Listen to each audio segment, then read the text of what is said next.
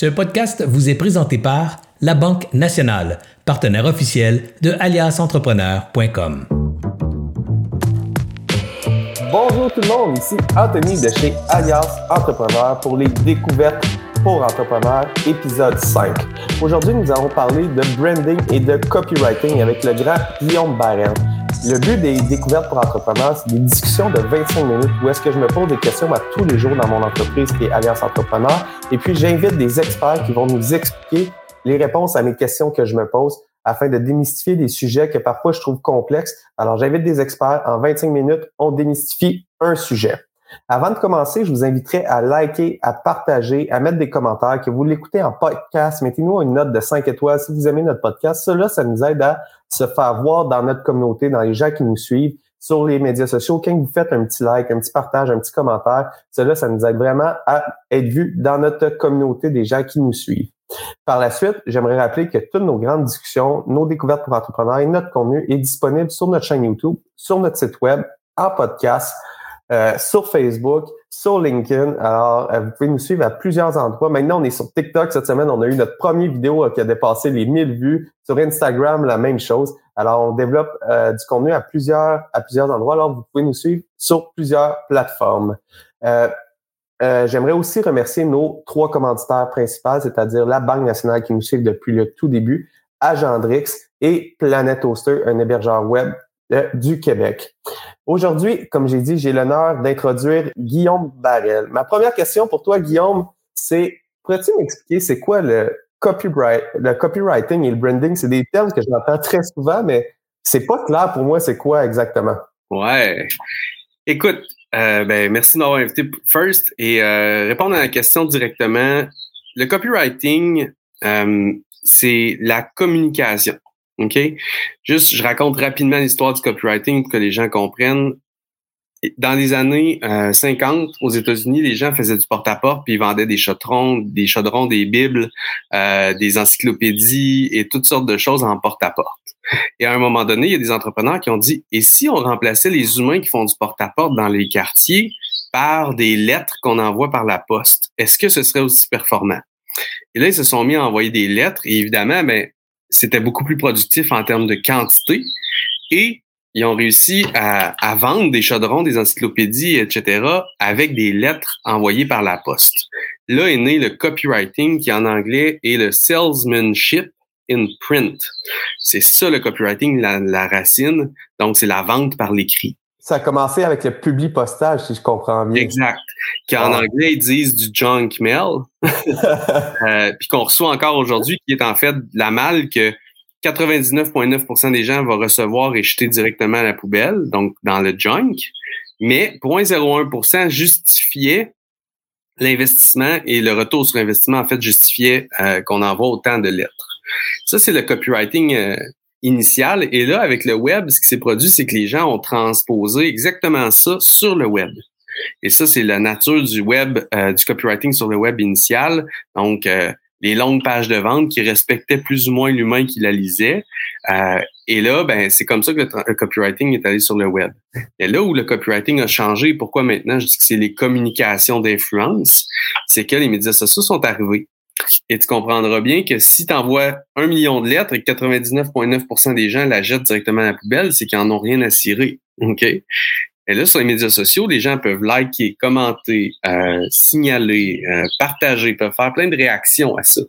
Donc, le copywriting n'a pas eu le choix et est en train de se métamorphoser parce que si tu as 99% des gens qui n'aiment pas ce que tu communiques, T'es dans la merde, hein, on va se le dire. Puis les commentaires, ça va faire que tes médias sociaux vont baisser. Euh, on a eu justement euh, une personne dernièrement qui s'est venue aux découvertes pour entrepreneurs qui parlait de l'importance de ton score euh, caché des médias sociaux. Que si tu publies du contenu qui n'est pas aimé, ça va être difficile de te faire voir à par la suite par ta clientèle. Exact. Donc pour moi, le copywriting, ce n'est plus que du salesmanship in print parce que Premièrement, on est aussi sur le web. Et pour moi, le copywriting, c'est toute la communication qui a pour but d'influencer l'humain à passer à l'action, peu importe l'action, en verbal, en écrit, en courriel, en stories et name it, en live, entre autres. Puis j'imagine qu'il faut adapter notre, euh, notre copywriting, notre façon d'écrire à notre persona, puis par plateforme, puis par type de contenu aussi. Alors, je prends pas le texte que j'ai écrit dans mon public postage que j'ai envoyé, que je mets sur ma page Facebook, que je mets dans un courriel, puis que j'envoie le même message partout. Il faut l'adapter euh, à chaque à chaque type de contenu. Exact, parce que chaque plateforme vient avec un type d'individu différent, puis chaque plateforme vient avec un contexte différent. Donc, le copywriting tient beaucoup compte du contexte dans lequel le message est livré aussi. Donc, euh, si je suis euh, dans un party, donc sur Facebook, je m'adresserai pas aux gens de la même façon que si je suis dans un réseautage BNI, par exemple, euh, donc LinkedIn, j'aurais pas le même la même vibe, j'aurais pas je serais pas habillé pareil, le contexte est différent euh, complètement. Donc les communications qu'on va avoir vont devoir être contextualisées selon les plateformes. Donc définitivement euh, ça doit changer selon la plateforme. Donc ça c'est le copywriting et tu sais quoi? Moi mon avis personnel c'est que le copywriting s'intègre est au centre du branding et du marketing. OK. Puis là, si on fait le pont entre le copywriting puis le branding, là, tu dis le copywriting est au centre. Pour moi, comme, le branding inclut des communications, comme le marketing inclut des communications, et j'allais ajouter la vente inclut des communications, pour moi, le copywriting, c'est une expertise qui est au centre de tout ça et qui se trouve et dans le branding, et dans la vente, et dans le marketing. Parce que c'est de la communication d'influence. Je comprends. Je comprends. Puis la, partie que je comprends un petit peu moins, là, on a démystifié le copywriting, c'est vraiment plus l'écriture même de ton message. Puis si on y va pour le branding, c'est comment qu'on pourrait simplifier le mot branding comme c'est quoi que ça comprend? Quand quelqu'un dit euh, on dit souvent travaille ton branding, ton branding est pas assez mm. fort. On écoute les dragons, on dit ton branding est pas assez fort, ton packaging mm. est pas assez fort. Mais c'est quoi que ça l'inclut ça le mm. complet branding là? Ouais.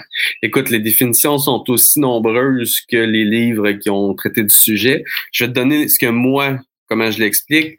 Pour moi, c'est un univers. OK?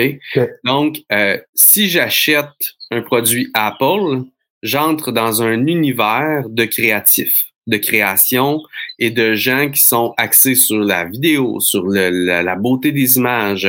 Je vois l'entrepreneur à Audi, tu sais, je vois euh, Zuckerberg, je vois, tu comprends? Et, je tombe dans un univers qui est l'univers très créatif.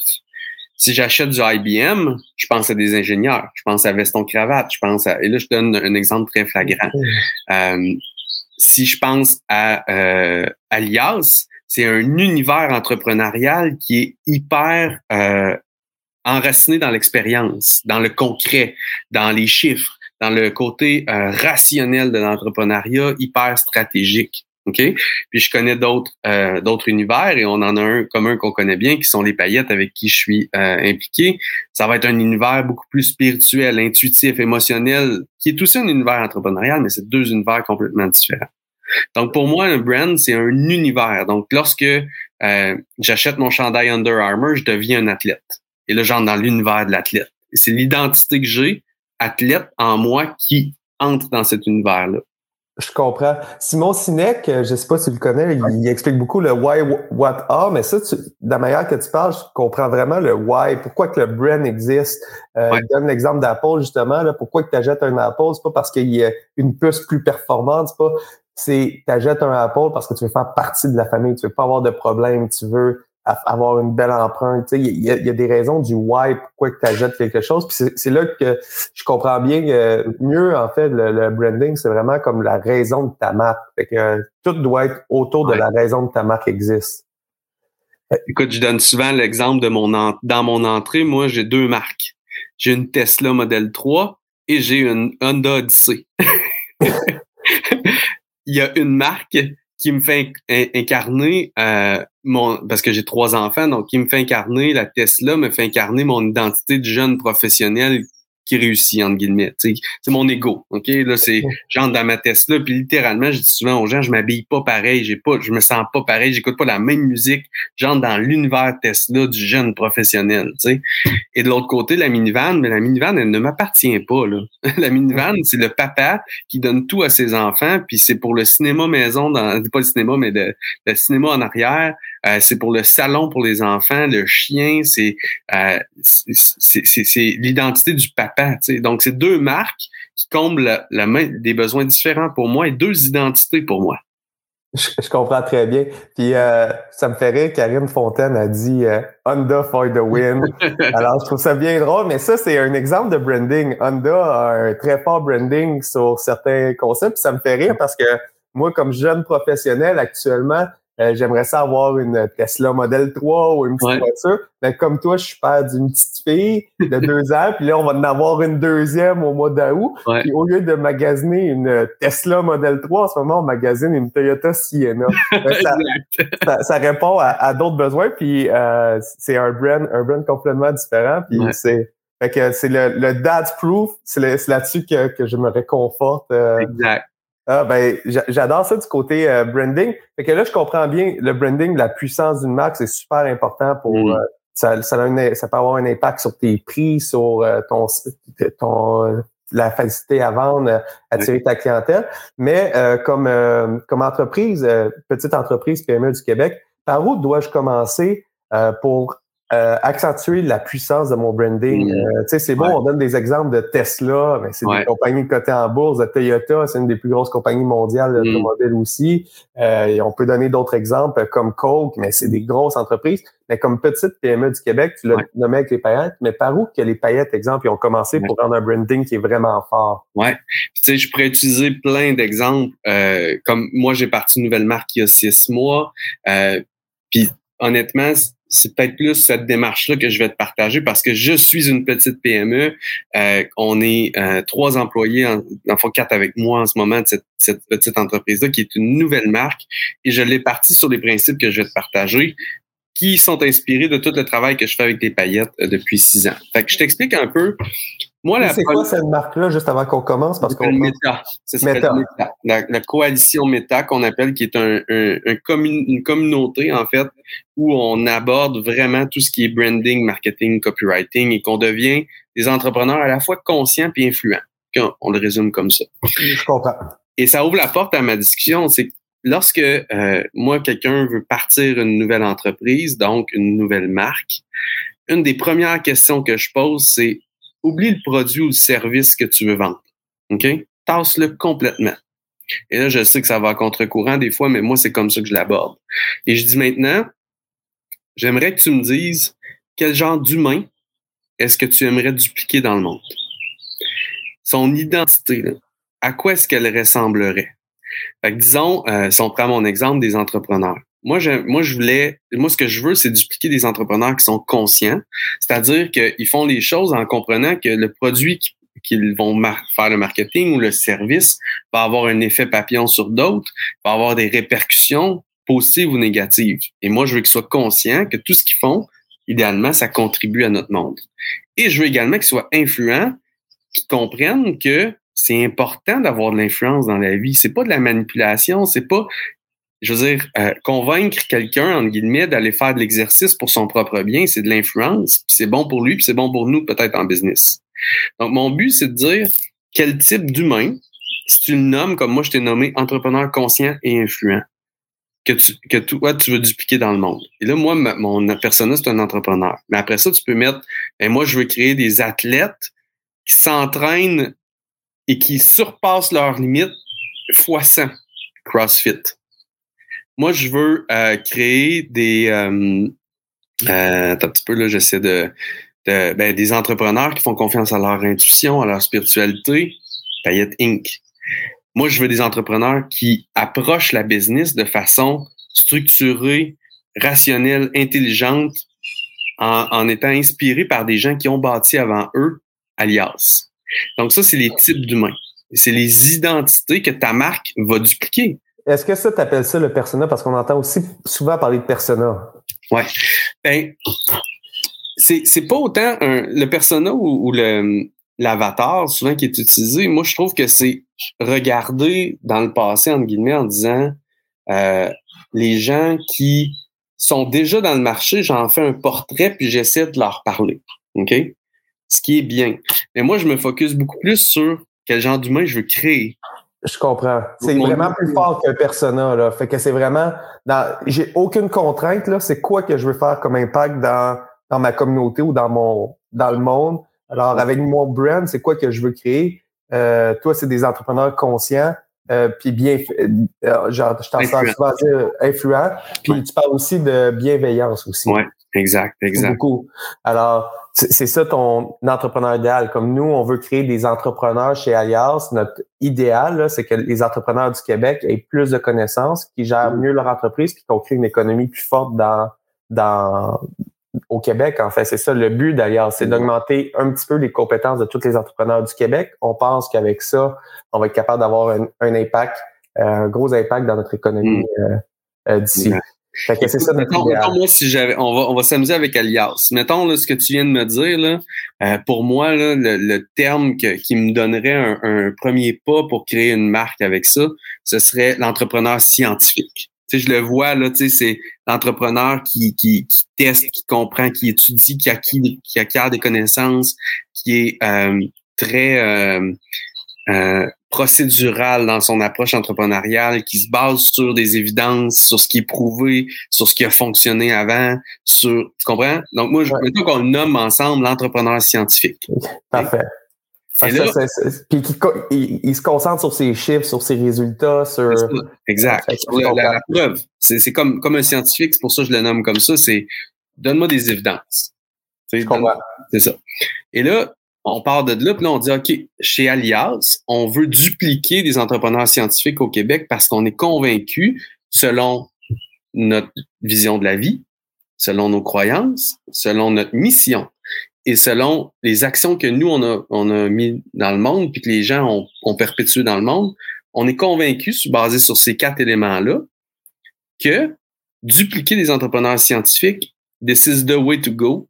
C'est la, la, la solution pour aider les entrepreneurs du Québec et notre société pour qu'elle soit plus forte. Je comprends. on, on s'entend, on a une direction de marque. Je comprends. Parfait. Donc là, après ça, quand moi, je dis souvent, imagine-toi maintenant que tu loues une salle pré-COVID ou post-COVID. On va dire post-COVID. On va dire post-COVID. Ça s'en vient, là, ça s'en vient. Exact. Tu loues une salle, puis tous tes clients ou tous les gens qui sont là portent un T-shirt Alias. Je suis Alias. OK? Ça, c'est identitaire. Je suis, c'est identitaire. Ça veut dire que là, ils sont prêts à endosser ton T-shirt Alias, dire je suis Alias, parce que je suis un entrepreneur scientifique et j'endosse les valeurs, j'endosse les croyances, j'endosse les comportements et les actions que moi je perpétue. Et donc, je, là, ce que c'est, c'est j'entre dans la marque, dans l'univers de marque et je le vis. J'en suis un supporter et même que je, j'avance dans la vie basé sur ce filtre-là que Alias m'amène et je deviens un entrepreneur scientifique. Je comprends. Puis c'est vraiment un état d'esprit. Fait que si tu es capable de toucher l'état d'esprit des gens qui aimeraient qu'ils soient, tu travailles dans la même direction. Puis après ça, tu donnes, nous, ailleurs, on donne de la formation, on donne du contenu. Mais si on touche l'état d'esprit qu'on aimerait que les gens soient, c'est beaucoup plus facile de faire passer le message par la suite, puis créer une communauté qui est forte parce qu'on travaille dans le même sens, puis c'est clair. Fait que c'est mm. vraiment... Euh, puis après ça, là, on a parlé du branding, c'est ça qu'on veut que ça soit. Puis là, le copywriting, maintenant, c'est comment que j'adapte mon message pour faire bien faire passer à mon entrepreneur scientifique qui comprenne bien qu'est-ce que je veux dire. Exact. Une des pièces euh, anthologiques à mon à mon avis euh, qui mixe le copywriting et le branding, c'est le manifeste de Apple que Steve Jobs avait écrit ou en tout cas son équipe avait écrit à l'époque, qui est euh, We are the crazy ones. OK? Nous sommes les fous, puis là, j'ai pas le texte par cœur, mais en gros, c'était euh, nous sommes les fous, mais euh, les fous, c'est eux qui repoussent les barrières, qui réinventent le monde, et c'est eux qui vont nous permettre de progresser, d'évoluer et tout. Et pour moi, ça, c'était une, une, magnifique exemple de la, de la jonction entre le copywriting et le branding parce que moi, je peux te dire que j'en suis un crazy, là et je l'achète all the way et tu me vendras pas un Samsung. je comprends. Même si je sais qu'il est probablement le meilleur appareil photo, meilleure fonctionnalité, euh, plus d'applications, je m'en fous, moi, I'm a crazy one. Tu comprends? Écoute, je, suis 100% comme toi. Moi, je suis vendu à Apple, mais je n'avais jamais décortiqué comme ça, mais c'est vrai, c'est c'est faut innover. La même chose, pourquoi tu as une Tesla, c'est un peu le même concept que euh, Elon Musk apporte. C'est tu as une Tesla parce que tu veux changer euh, l'avenue de la planète, que c'est on électrifie les pas juste les véhicules. Tesla, c'est pas juste dans les véhicules, c'est on veut rendre l'énergie euh, renouvelable, l'énergie verte partout dans partout dans le monde. Puis c'est probablement cette raison-là pourquoi tu as acheté une Tesla, entre autres. Là. Mais moi, je dis tout le temps, les gens achètent pour trois, trois pourquoi. Le, premier, pourquoi, c'est euh, le fonctionnel. Donc, j'ai besoin d'une auto avec quatre roues qui va me rendre du point A au point B. Fonctionnel. J'ai besoin d'un ordinateur qui va me permettre d'aller faire mon travail. Bon, fonctionnel. Quand on est là-dedans, on est une commodité et on a très peu d'impact en tant que business, en tant qu'entrepreneur, en tant que marque.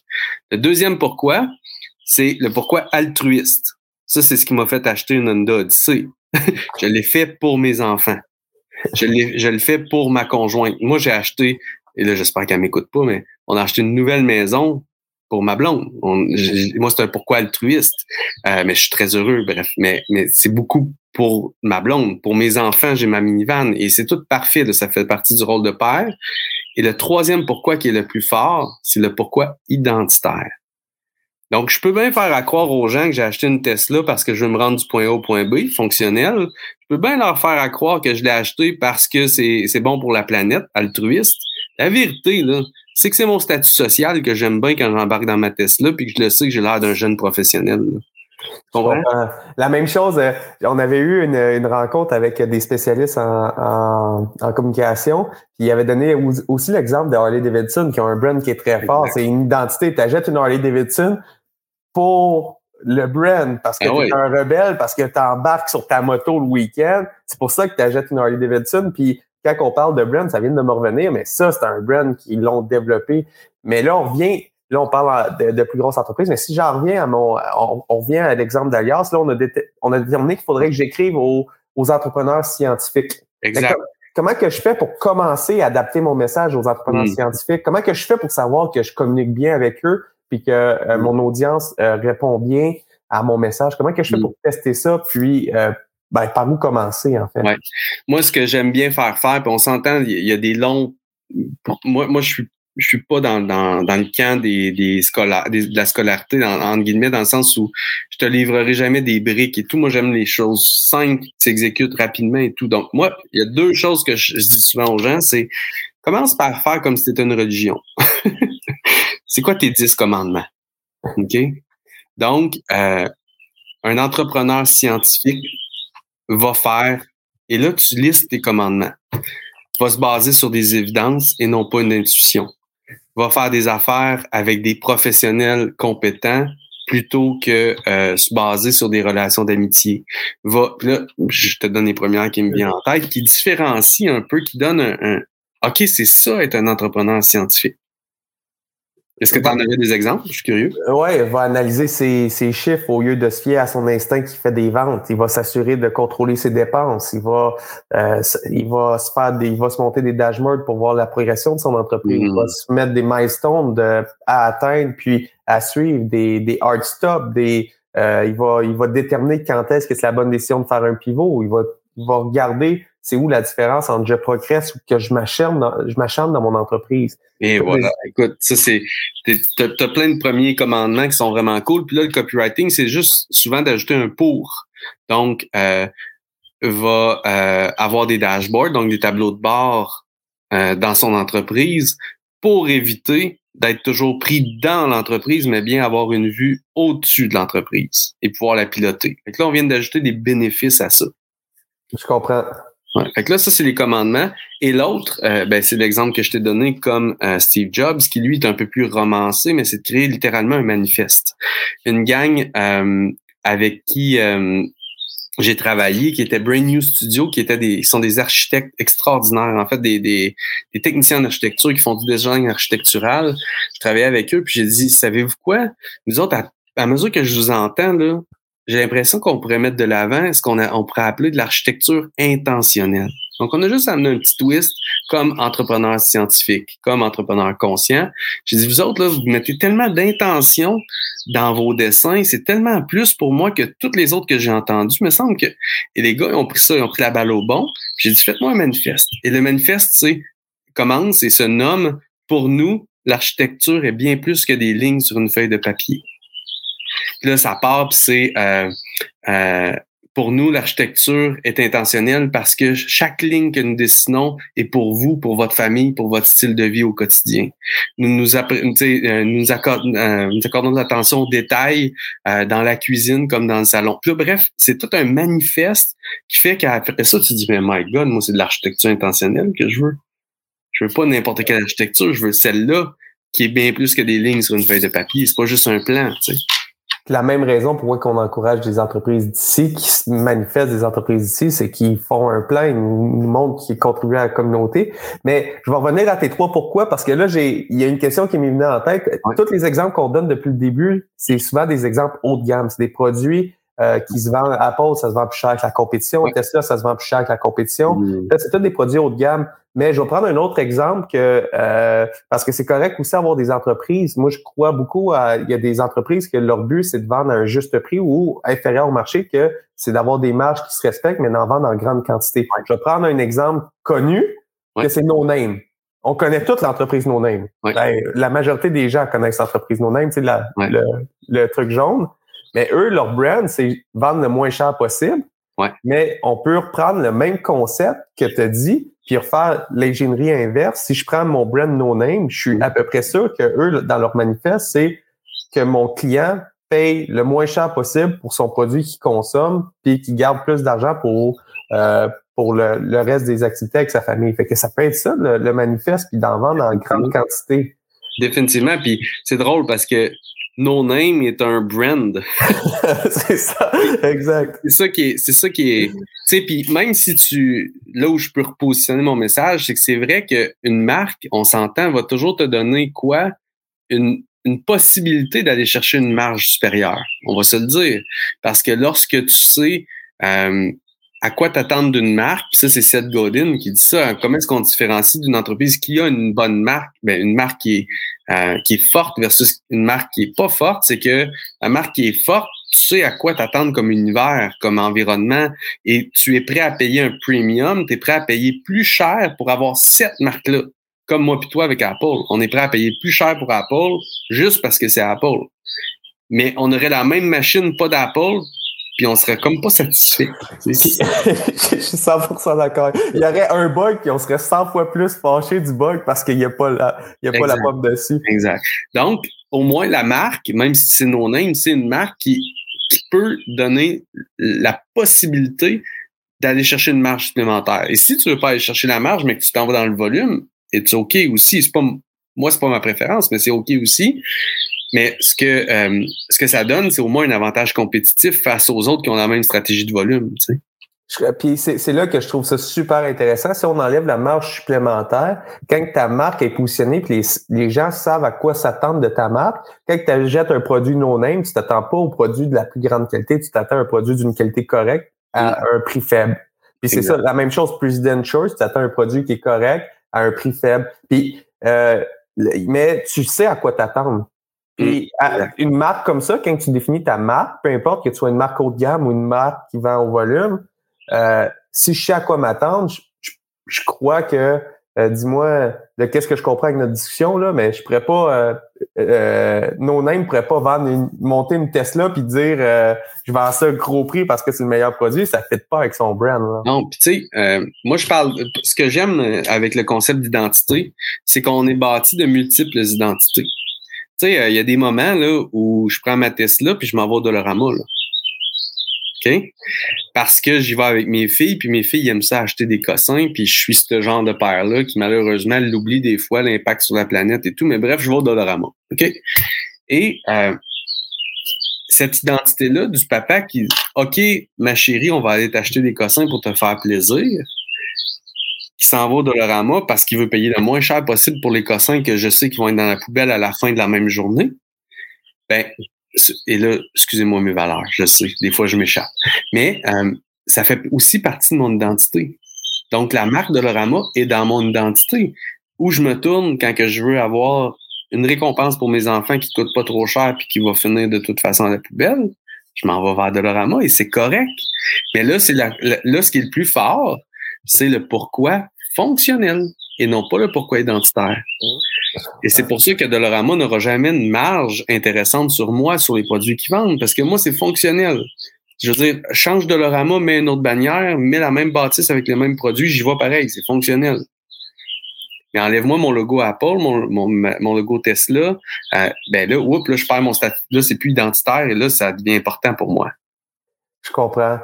Ça, écoute, Guillaume, on a fait le tour, euh, le tour du temps, mais euh, j'ai vraiment, j'ai fait à la fin de la discussion, je commençais à faire plein de liens dans ma tête de, de trucs que j'ai entendus ailleurs, puis je suis comme, fait que je vais juste euh, résumer de qu'est-ce que j'ai appris. Fait que le copywriting aujourd'hui là, c'est vraiment comment qu'on parle à notre à notre clientèle, c'est des messages qu'on écrit, c'est le, la, la façon qu'on communique avec la, la, la, clientèle et le branding. Idéalement, idéalement, si tu veux le relier à un branding fort, juste pour t'aider là-dedans, c'est autour de tes valeurs, ta vision, tes croyances et les comportements. Donc, tu fais du copywriting autour de ça qui sont importants pour toi et importants pour les, les identités que tu veux créer dans le monde.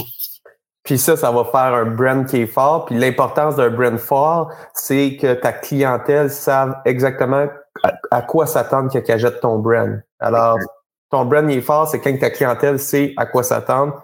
Puis là, on a, on a réussi au-delà, au-delà, de, au-delà de vraiment, juste pour t'amener mon, mon point supplémentaire, c'est qu'au-delà de savoir à quoi s'attendre, c'est littéralement que si genre, je, je mettais le t-shirt, des fois, c'est littéralement mettre un t-shirt alias. Ça veut dire que quand je mets mon t-shirt alias, j'endosse en même temps et j'intègre ou j'incarne, moi c'est le mot que j'utilise, la, toutes les valeurs, les croyances qui viennent avec l'entrepreneur scientifique. Je comprends. Je comprends. Fait que la première étape, c'est que le monde sait à quoi s'attendre. Puis la deuxième, quand ton brand est rendu vraiment au summum, c'est que les gens, en plus de savoir à quoi s'attendre, ils veulent endosser Exact. ta vision de ton entreprise, que ça soit peu importe. Euh, on a reçu Gourou dernièrement à notre euh, à notre euh, podcast, Carl Goyette de Gourou, puis ils font en ce moment la tour du Québec, qui ramassent les les déchets dans les parcs laissés pour dans les skateparks, dans les montagnes. C'est une super de belle initiative, mais ça, je serais prêt à porter un t-shirt Gourou parce que j'endosse le mm. nettoyage de la planète, le nettoyage de notre environnement. Mm. Je suis un gourou de l'environnement. J'adore ça. Hey, Guillaume, un gros merci pour respecter ton temps, le temps des, des gens qui nous écoutent. On a un 30 minutes, on est rendu à 32 minutes, mais j'ai adoré notre discussion. J'ai appris beaucoup. Euh, si tu me permets, je vais te réinviter un petit peu plus tard euh, euh, pour qu'on approfondisse peut-être juste un des deux sujets plus deep dans des concepts. mais j'ai adoré notre discussion. Pour les gens qui sont avec nous, qui nous écoutent, j'aimerais ça euh, vous rappeler que la discussion va être disponible en podcast sur Spotify, iHeartRadio, Apple Podcasts, sur toutes les grandes chaînes podcast. Il va être, elle va être disponible sur notre site web euh, euh, aliasentrepreneur.com. Elle va être disponible sur YouTube, euh, sur Facebook, alors à plusieurs endroits. Vendredi prochain, j'ai un autre épisode avec Marc-Étienne Salveille, un planificateur financier, où est-ce qu'on va parler de l'importance de placer de l'argent de côté, puis comment faire comme entrepreneur quand on part dans notre entreprise. C'est à quel moment qu'on doit commencer à mettre de l'argent de côté. J'ai plein de questions là que je ne sais pas trop comment gérer mes finances personnelles. Alors la semaine prochaine, j'ai invité un spécialiste, un planificateur financier pour venir nous parler de ça. Alors, on se revoit ensemble la semaine prochaine et j'aimerais remercier une dernière fois nos partenaires. Merci à la Banque nationale, à Agendrix et à Planète au Sud de nous rendre, euh, de rendre ces discussions-là possibles, de rendre euh, l'initiative d'Alliance Entrepreneur possible. Et puis pour tous les entrepreneurs scientifiques qui nous euh, qui nous suivent, inquiétez-vous pas, euh, dans nos prochaines communications, je vais adapter mon copywriting pour, pour encore mieux communiquer avec vous. Alors un gros merci à tout le monde d'avoir été là et puis je vous souhaite une excellente fin de journée.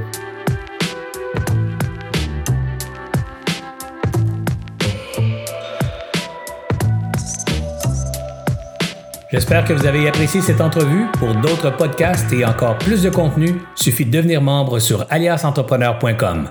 Je vous remercie d'avoir été là. C'était Serge Beauchemin, alias Entrepreneur.